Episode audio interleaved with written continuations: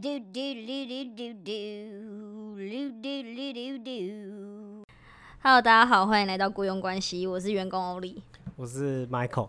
然后我们今天很开心迎来了新的 intern 实习生，之后有可能会是他跟我录音，非常好。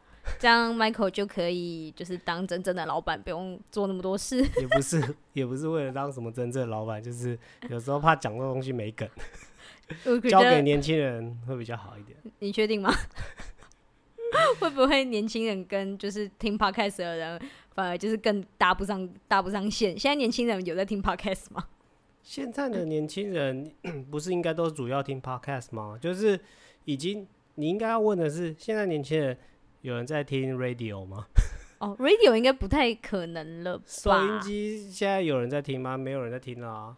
对啊，除非我觉得现在还会听电台的人，应该只有开车的。你连对啊，就是你连要听都没东西可以听。对啦，你没有，你没有以前古老的时候还放一个收收音机，然后还为了听清楚那边调那个角度，那个天线角度天线，那边调半天，哦哦，然后这里可以，这里可以，然后就开始听这样。现在根本没有这件事情，现在都走网路啦，对啊。好，那我们停更了非常久，好像有一个月吗？没有一个月啦，大概三周吧。才 快就快一个月了啊！好，那我前我上个月月底去了我一直很想去的金门，然后我也顺便因为因为那个大陆有对台湾开放小三通，但小台台湾对大陆还没有，所以所以我有再顺便坐船去厦门玩。然后我去，我总共去三天。然后我第一天去金门，后面两天是待在厦门。然后我必须要说，台湾的房，台湾的就是住房的价格，哈，真的是 不论是在本岛还是外岛，真的是有够贵，哦，没错啦，就是最近不是常常在炒国内旅游，就是很贵。超贵。我因为我是跟另外两个朋友一起去，然后我们三个人睡同一间。我在当然金门我们找的是民宿，是那种古厝，然后重新重新就是有装潢过啊弄过的古厝，它是很漂亮没有错啦。可是我们三个人住一个晚上，差不多一个一个人就要付到一千二左右。所以那个那一间是三千六，听起来好像还好，还好对？不对？可是啊，我在厦门住的那一间是饭店，是连锁的饭店，然后就是它该有的那些备品什么有的没有，有的没的都有，然后一个人只要台币不到八百块，OK，所以其实基本上就是少了。但是你在台湾有古厝的那个古色古香的优那个优势啊。对啊，应该说对，的确两个性质也是不同啦，因为住饭店就是方便嘛，对，就是就是呃方便，然后备该有的备品什么的都有，然后交通也方便。对。可是住上次住古厝也是感觉蛮不错啊，就是它就是漂亮。那你那个要自己打扫吗你说古厝对吗？我是只有住一天，所以是还好啦。？OK，是是不用，只是它就是基本的备品，什么牙刷、牙膏这种它不会有。他不会有是说他没有，还是说你没有跟他要？他好像本来就没有哎、哦因为就是为台湾现在有那个法律的规定嘛，就是饭店不能主动提供。哦，真的假的？对对对，就是必须你住入住的时候你，他不会主动提供。那如果你有需要，可以跟他拿。这样哦，了解。因为我们去那边的时候，我们是自助 check in 的，就那边哦也没有人。也没有人。OK，好，然后我觉得金门真的是一个，因为我很喜欢历史嘛，那我觉得金门真的是一个很古色古香的地方，是还不错啦。可是 我发现我们去金门的时候，一直被就是其他你很明显看得出来他也是观光客，他也是台湾人，可是啊，你他们就还是会用一个很好奇的眼光盯着我们这三个就是算年轻美眉看，对，因为啊，我就发现说，诶，去那边的好像都是一些老兵，就是你知道头上会戴着就是国旗的那种帽子啊，什么之类的，然后都是有一定年纪的，就是老伯伯跟他们的老婆这样子。然后我们三个二十几岁的妹妹，然后在街上那边晃的时候，我就看到那一些观光客，然后盯着我们看，OK，反就正还蛮好是笑的。就就是觉得这个地方不应该出现这样子的人。对，然后我有去就是金门很有名的，像什么宅山坑道看，然后我发现一件很恐怖的事情，因为我本身还蛮恐鸟的，就是我很不喜欢 鸟类，特别是鸽子这种东西。然后我发现那个坑道里面，坑道都是呃石头，然后它底下有就是有那我不知道那算应该算海水吧。反正它就是它就是一个以前好像是打仗用来用来就是避难的一个坑道还是什么的，反正就是一个地下坑道，然后还有蛮深的水的哦，然后它两端就是都是石头岩壁这样啊。后来我朋友竟然发现那个岩壁上面不是都会有坑坑巴巴的凹洞吗？里面竟然有鸽子诶、而且是五六只鸽子，然后一个一只鸽子占一个洞穴，超级可怕。我就是这有什么好可怕的？因为你在一个黑黑的黑黑，然后水很深，然后很阴凉的一个坑道里面，然后你抬起头来，发现有一堆鸽子在你头上，你不觉得这是一件恐怖的事吗？我听起来好像还好。反正我是没有如有果也就是说里面有很多什么像是老鼠啊什么的，那还那也蛮恐怖的啦，有蛇什么之类也蛮恐怖的。好像听起来没那么恐怖。但那个坑道，反正是因为我们去金门跟厦门那几天天气都很好，所以那个坑道我觉得还蛮漂亮，推荐大家去。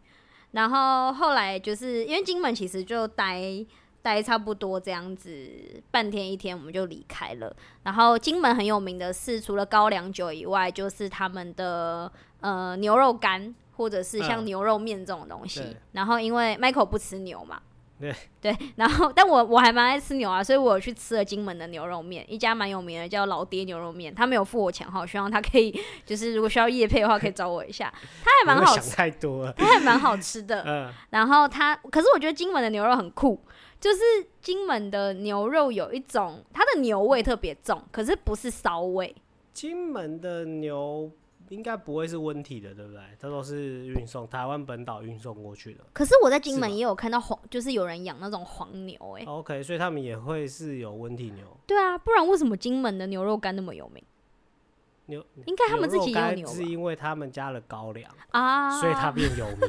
好哦，不好意思哦。对，好好，反正在金门就差不多就是也没走什么太多行程啦，大概就是这样。然后隔天就去厦门了嘛。然后因为去厦门啊，其实就是你从金门的码头坐三十分钟的船就到了，非常的近。然后我们去之前，我们有先就是买好船票，所以我们就很顺利抵达厦门之后，我发哦现一件事，是那个船票，我对以为不是法院的船票。好，然后我发现一件事，就是厦门除了就是住宿便宜以外啊，他们打车，就是他们那边叫打车，就是叫计程车啦，非常的便宜耶。可是以他们那边来说，这种就是坐计程车还是最贵的，因为嗯他们坐他们的公车，基本上就是呃，他们那个整个线路只要一块钱人民币。OK，就是大概五四块五块台币。对对，四块五块台币。然后他们还有地铁，可是我们没有坐他们的地铁或大众运输，因为我们我们有去查啦，好像是用微信支付还是用支付宝可以领他那个卡，可是他很多的限制不太一样，像有些他就必须要你要有就是大陆的手机号码。号码。对啊，因为我们三个人，然后有些人可以领，有些人领不了，所以我们想说干脆算了，就大家就叫计程车，反正那边打车很方便，然后三个人分很便宜这样。嗯我在我们在金门啊，我们从因为像是我们在台湾坐车坐习惯了，所以有一些他不一定会跳表，他可能就是大概知道说，哦，你是从学校到火车站这个距离直，接喊他直接喊，可能就是你知道坐一趟就是一百五这样。那金门也是大概这种概念，就是他的金门机场到他的金门码头差不多这个距离在讲。金门还是厦门？金门，金门，嗯我先讲金门，台湾的，就是码头到机场这个距离，大概车资就是三百块台币。嗯，好，然后他开车的时间应该差不多是十五分钟左右，嗯就十五二十分钟左右。然后，所以距离就大家可以稍微去算一下嘛，也没有到真的非常远啦。嗯然后费用是三百块，可是我在厦门啊，我从厦门机场，哎、从厦门的的码头才对，不是机场。我从厦门码头到我的住的饭店，我住在的是厦门中山路，那边是蛮有名，就是蛮观光的地方。就是大家可以想象，就是金门的，呃，不是金门，sorry，讲错，厦门的码头是在东半边，我住的地方中山路是在西半边，就是它完全是这个岛的两边。对然后它开车过去的时间大概是三十几分钟，OK，然后我们付的车资好像不到两百五台币，嗯，就就是便宜比较多。对，，便宜真的蛮多的。嗯，然后，然后再来就是，我必须要夸奖，就是呃，大陆我觉得真的支付工具是，就是真的很，应该说台湾有很多行动支付，可是不是那么多店家都有支援。对，然后还有再来一个，因为我们还有一个比较麻烦，是我们需要扫载具啊这些，所以你会再多一道程序。可是，在大陆那边基本上他们支付就是两种，一个就是支付宝，一个就是微信支付。我觉得应该这个其实要归咎于就是科技跟他们跟就是开始国家发展的差异，也就是说，呃，如果你国家正在发展的时候，科技已经到了，譬如说像现在他们这样子的电子支付的时候，所以他们可以很快的适应这件事情。可是其实你去看一些早期发展的国家，像是日本、欧洲，他们根本还没有办法跟上这个东西。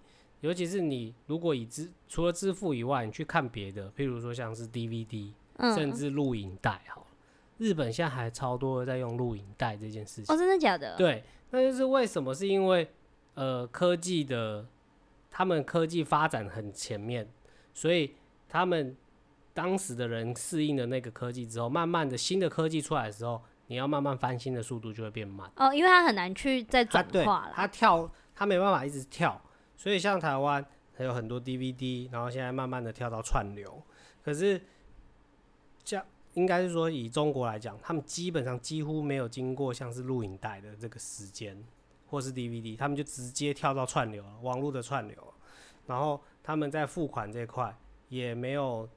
现在也都没有，因为他们之前可能也会有很多一些假钞啊等等的一些问题，所以他们直接都变成电子支付了。所以也慢慢这些他们的手身实际上现金反而有时候不好用，哦，对，对，所以就会变成，尤其是像你，如果你去过，呃，因为中国我没去过，可是我去过香港，香港有很多地方它根本就不收港，就不收港币。那他是你记得之？前有上新闻吗？那个是谁？是是哪一位明星？是不是在香港？然嗯后他要付港币，然后对方不收，因为港币有分有那种很大张的，对五百块是多少的？可是那个太太多假钞了，所以店家根本就不收，所以嗯，他没办法付。好像是谢欣这样子，我记得当时有一个新闻，就是他要付，然后没人的店家不收，所以他最后的解围方式还是还是旁边的人先帮他付，然后他再把哦钱给他。那所以那不然香港那个时候是收什么？他们一样收电子电，对哦对对，可能我不晓得他们是不是也是用微信，可是他们就是一样是电子支付，就是有时候他们也会有一些历史背景啊，对，但是别不得不说，现在就是中国中国的他们的硬体设备很强，哦，对，因为他们在发展的时候已经是这个世代，这个世代的这个科技什么都已经很发达，就是发展的时期不一样啊，没错没错，发展的时期不一样因为他们也算比较晚起步，可是他们刚好达到这一波。晚起步，可是他们就可以发展得很快，因为他们直接就适应了最新的科技。可是你有看之前那个新闻，什么停电，哦，停电就没办法用啊。对，然后大家手机都没电的时候，你就什么钱都没办法。然后电一来的时候，全部人都蹲在那边一起在那边充手机。第一件事情就是先把手机充起来，不然他们完全没有钱。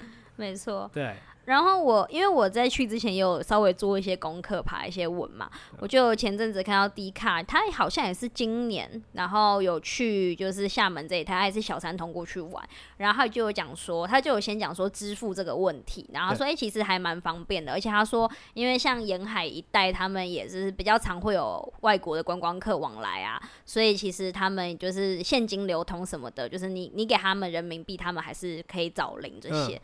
但是我这一次去之后啊，我发现可能跟疫情也有关系吧。可是我看那个女生也没有，也是这今年去年疫情解封之后去的。然后她讲是讲说流通很方便，可是我去的时候完全不是诶、因为我换的是一百块人民币是他们最大的面额，嗯然后很多人是看到一百块怕不熟，因为太大张了。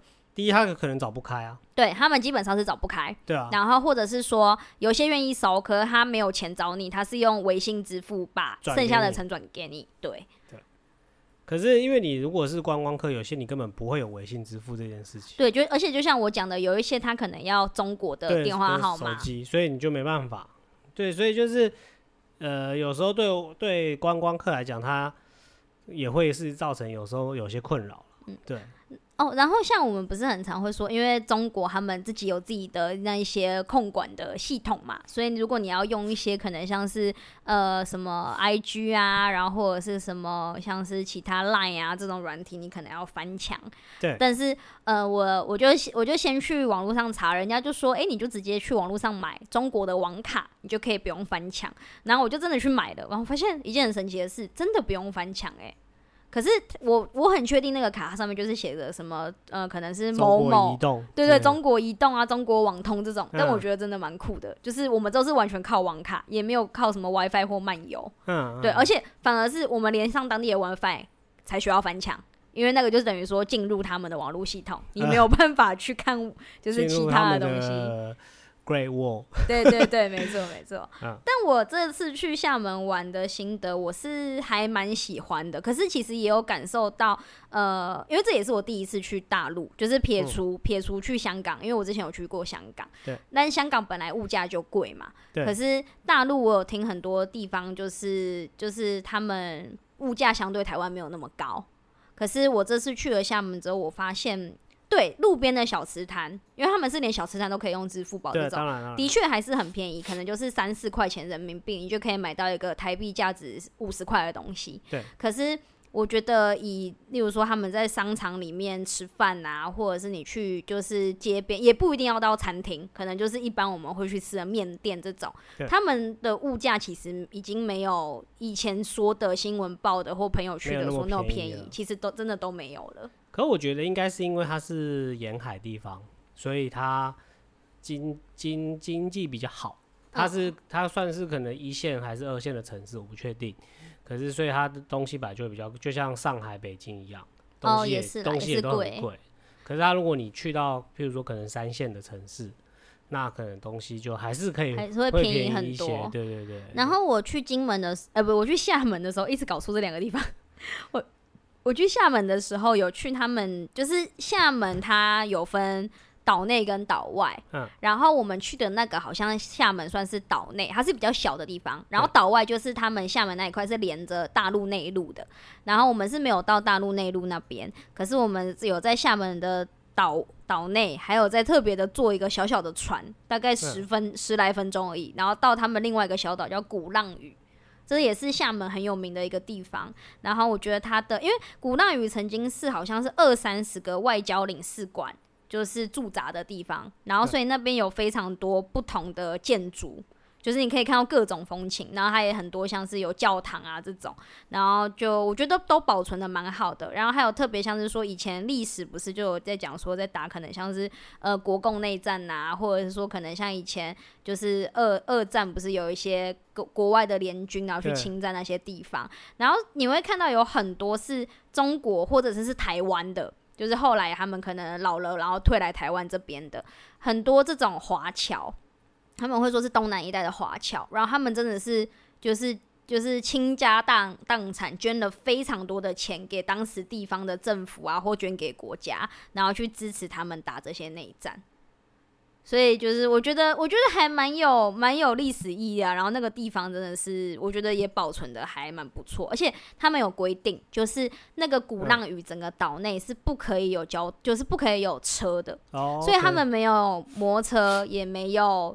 也没有轿车，然后他们很多，你会突然觉得你来到一个很原，就是也也没有到真的很原始的，也没有到真的非常原始，可是你会看到很多是人力拉车哦，就是他会人力，然后拖着可能是就是那种混凝土啊或什么之类，真的是人力拉车，然后因为是你是可以坐的吗？像日本那个啊，你说有人拉拉车呢？我是没有看到那一种车，OK，可是我有看到那种就是它是比较。小台一点，但一样也是在在就是游客的那种车，对。可是我记得那个好像也是人，哎，类似人力还是我有点忘记了。反正他们那边是有规定，不可以有轿车或机车的存在。嗯，反正就不能有这种马达，就是或引擎的地方。对对对，然后那边感觉起来就很像一个一个小淡水的感觉，淡水感，就是像你去巴黎呀，然后去左岸码头在那边散步的感觉。我觉得那边很舒服。OK。对，然后也还蛮不错，而且我发现厦门那边超级喜欢卖台湾的零食。因为近吧，就是他们他们会开很多店，是什么？可是你看呃现在，现在中国的零食是逆销回台湾哎变很有，最近你在看在炒成这样子，你说那个魔芋爽吗对，魔芋爽最近才才在讲成这样子，可是我觉得魔芋爽真的很好吃哎、就它真的是一个化工很化工的东西啊，可它真的很好就是吃，钠含量很高嘛。超高。可是就是我觉得零食这种东西就是不一定，就是他我觉得之后他们可能会有更多东西进来，他们就还有什么很有名的什么花生什么黄飞鸿哦，哦，那还是什么个已经很久对，了，那很。久了，可是台湾好像一直也没有买应该说吃的客群应该年纪会大一点啦，年轻人或小朋友应该不会想喜欢吃黄，因为黄飞鸿是花椒炒花生，嗯嗯嗯，对，它是有点辣的花生，我吃过还蛮好吃，因为我我小时候我妈以前在大陆工作，对。所以她都会带回来。对对对，所以我就说这种东西只会越来越多，对啊，诶，你你很久没逛夜市了吗？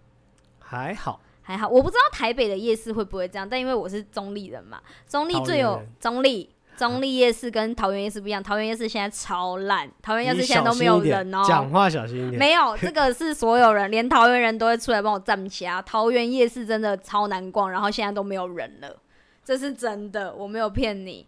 中立夜市，中立夜市虽然也落寞过一阵子，可是我们至少现在就是疫情结束之后有重重新繁荣起来，然后又多了很多新的摊商。我跟你说，中立夜市啊，它是中立夜市的概念比较不像是，因为我知道中南部很多夜市，它可能是呃有一个区域，然后它可能特定就是每周，例如说六日、五六日这三天才会摆摊，其嗯，他天不会摆。然后它可能就是像我之前在云林斗六很有名的是人文夜市，或像台南花园夜市这种，他们是会直接围好一个长方形的区域，然后那个腹地就整个都是夜市，所以不会有车子什么经过。可是中立比较特别，中立最晚上最热闹两个商圈，一个是中立夜市，另外一个是中原夜市。然后中原就是中原大学前面那一块对，只是中原夜市那边是交通要道，所以那边永远都不会封路。然后中原也是很塞，因为它就是商家，然后加摊贩。对。然后可是中立夜市比较不一样，是中立夜市虽然也是交通要道，可是它是直直一条而已，它不是一个商圈，所以它晚上的时候会封路。然后中立夜市就是长长一条，然后两边有摊贩，你知道吗？你光你逛那一条啊，也没有长到什么多长啦，反正就是逛那一条来回，你会看到至少三摊以上在卖中国的零食。哦，真的哦，对，而且就连去年就是，哎、去年还是今任何年，就是是像什么样的零食，就是像魔芋爽这种东西，对，魔芋爽啊，然后因为螺蛳粉有被禁，所以哦，现在卖的人少很多，因为大家也叫不到货。对，然后还有像是说，因为其实魔芋爽那一整个系列出了很多，他们还有什么海带。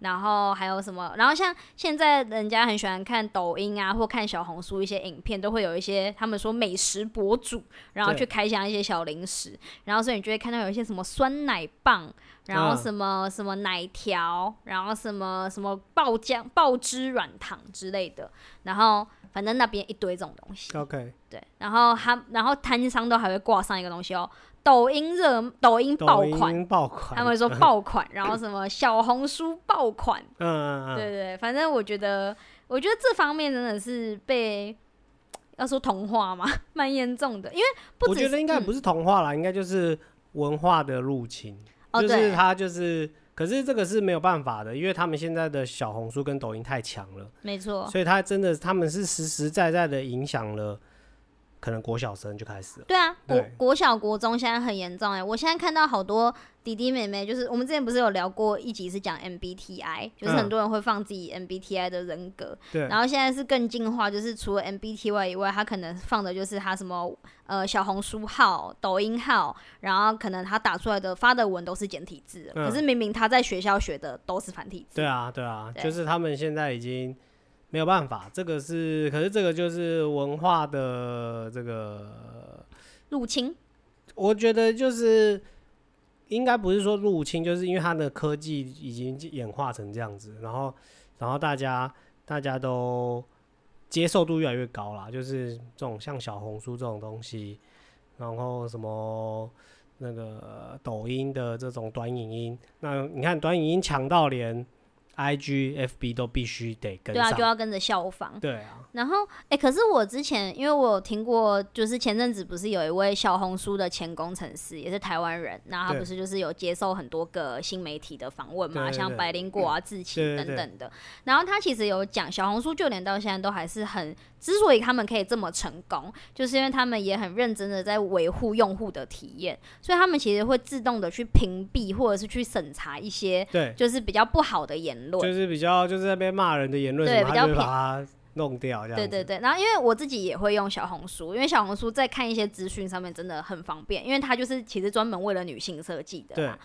然后我会发现说，其实很多有一些可能有什么身材焦虑啊，或什么之类的上去剖，下面基本上清一色都是鼓励的文，它其实就会跟就是相对民主的国家，例如说像台湾、像美国，就是像因为像我们都知道，像 Facebook 或 PTT 或迪卡，就是大家酸民最喜欢去的地方，然后最喜欢在那边吵架的地方我我觉得。我自己好胖哦，然后放一个很胖的图上去，你下面被酸爆。对，然后或者说他欠你多少，对对，以为是被盗账、盗照片之类的。可是，在小红书真的你基本上看不太到这种东西，哦，所以所以我是觉得，对那个那边的环境，其实我觉得是友善的，而且我觉得如果今天是年轻人或小朋友要用，我觉得其实也会对他们比较好。只是说，只是说，我觉得，只是当然也有人会去想啦，那这个东西还能够叫做社群吗？因为它其实相对它只有来说，一一个单方面的声音。对对，因为它就没有你没有办法看到批评的东西嘛。对啊，对啊，所以我觉得这也是就是是好也是坏啦，因为其实像之前不是台湾也想要推像什么数位中介法啊，然后还有嗯像是说，我记得美国国会也有想要推，就是可能要限制说不能用什么 app 或者是叫脸书要做一些什么政策之类的。对对对对对，就我觉得，我觉得现在网络时代真的有点演化到有点恐怖。就控制不了了。对，而且而且就是人性越来越出来，因为你发现可以匿名的管道越来越多。对啊，对对，这这个是没有办法。好，那我玩回来之后，我们就我就开始连续要上几天，十二天的班，有吗？有那么多吗？有差不多，我算了一下。好，反正我们玩回来，我玩回来之后啊，我们就去参加了一个很大型的展览。对，然后为期三天，谁知道我一还回来，我就发现一件很严重的事，Michael 整个重感冒，感冒到不行。这个事情，我觉得我必须要就是特此澄清。我在一开始我觉得有一点点不舒服的时候，呃，我不知道批评医生哦，我就先去看了一个医换生。换我要对你说，不要质疑医生。对，我没有质疑他。我那时候就去看了第一个医生，那医生跟我说：“哦，你你这个鼻子过敏的很严重。”然后我这个医生说：“哎，可是不是不是走过敏，就是我觉得我有点感冒。”然后医生那时候跟我说：“嗯，没有，你这应该是过敏。然后就算你有感冒，那很小一个，就是就是不重要，是过敏优先。”他很快就会好了。对，所以他就开了药给我，后来我就因此吃了两天，没有好，越来越严重了。后来我就去换了另外一个医生，另外一个医生呢看到说，哦，你这个有痰哦，然后什么，然后就是可能感冒了，然后开始开过开了一药，然后三天后再回去找他，然后我三天后再回去找他，他说嗯，好像变更严重，然后呢他又换了一些药给我，然后就这样子拖了到呃，就是上周六吧，上周对你感冒了一个多礼拜，上周六，然后他就去看，他就说：“哦，好，我可以确定你的病症了。”然后我当天他就开了一些抗生素给我，然后所以当天他才给我一个对症下药的东西。所以等于你看了两次医生。我看了三次哦三次医生两个医生，三次医生来自两个不同的医生，拖了一个多礼拜。他跟我说：“哦，我终于知道你是什么原因。”然后开了药给我好，笑。然后那个药吃了两三天就好了。所以医生有说你到底是什么问题吗 反正他就是给我一些抗生素，然后吃一吃这样子。对，？OK，然后我不是因为我想要拖这么久，我在我不舒服的那一瞬间，我没有觉得你要拖很久。去看医生，结果我得到这个答案。但我也不是说要怪医生或什么，有可能真的是有些症状就是他没有看不办法太出来第一时间就看出来。对，但但是对，这就是我生病的心路历程。但我必须要跟你说，因为诶，我记得听众应该有听过，之前有一集也是我也是疯狂疯狂生病吧，所以我们也是中间会突然停更很久，因为就是讲话都没有声音。对对，我必须要说我，我其实有点羡慕你耶，因为我我那个时候生病也是，因为我前后感冒了两次，对，差不多跨了一个多一个半月左右的时间，我感冒了两次对，然后两次都很严重，所以然后你又知道吃很多药，其实你人很容易水肿、浮肿，会不舒服。嗯，然后，但是你为了要吃药，你还是得要进食嘛，不然就是其实你这样单纯吃药，你身体就会不行嘛。对有些药都是它药都是写饭后。对，会它比较强，然后怕你会身体会负担不了。然后虽然我就感冒完之后，我也没有觉得自己好像有变瘦啊，还是怎么样。可是 Michael 不一样哦，我往回来看到他的时候，他整个人消下去、欸，那没有办法，因为我当时是什么都不想吃，对他一天只吃两片吐司、对哎，对我就是为了要吃药，所以我只能吃吐司。可是我觉得好厉害哦，你怎么有办法什么东西都不吃？可是你就不会饿吗想吃啊？？你不想吃啊？所以也不会觉得饿，不会饿啊，你就不想吃东西啊？好羡慕。希望我下次感冒，但希望我不要感冒。对啊希，望感冒的时候怎么会有人可以变瘦。羡慕这种东西？就至少你的，你至少感冒以外，你还有变瘦啊而。且可是这种变瘦有可能会随时复胖啊。哦，是啦，对啊，的就是你一是啊一恢复后你就开始吃，我恢复过没几天，有人就邀请我吃麦当劳。那个有人是我。对啊，才恢哎复没多久。哪有？昨天点，我们是昨天点麦当劳的。昨天点麦当劳的时候，Michael 明明就可以简单吃个汉堡加薯条，他硬是再加了一块麦脆鸡耶。对，可是我就是麦脆鸡，基本上就是晚上我 那个晚上我那昨天晚上就是吃那个，哦，你就没有吃晚餐了？我就没吃啊。Oh my god！你是还是未婚的年轻人吗？你是还要保持身材是不是？没有啊，我就晚上就吃那个之后我就没有吃东西了。好厉害的人哦！好啦，那我们展览完之后呢，我们就接着去比了一个很重要的比赛，因为我们我们其实是新创公司啦，嗯然后我们去比这个很重要的比赛，它要拖一个礼拜才会有结果。结果那结结果的日期就是明天。明天我要，因为 Michael 有别的事情，所以明天是由我去参加那个颁奖典礼。我现在非常的紧希望你可以，站到颁奖台。我也非常希望，因为我觉得我不管有没有得奖，我都会哭。我就觉得，因为这边要跟大家讲一个前提，就是第一个就是如果我们有得奖的话，我们可能才会有尾牙。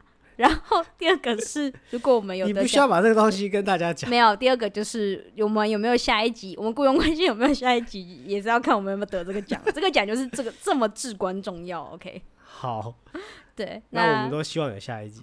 非常希望，我都已经找好就是我脚本的写手了，就是我们的 intern 妹妹。好，那今天就先这样。好，我们先录到这样，OK，拜拜。拜拜。